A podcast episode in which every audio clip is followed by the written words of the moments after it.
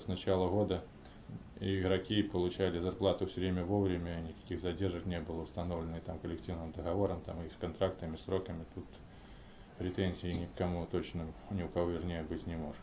Опять же, им всем гарантированы премиальные за победу, ну и бонус за высшую лигу.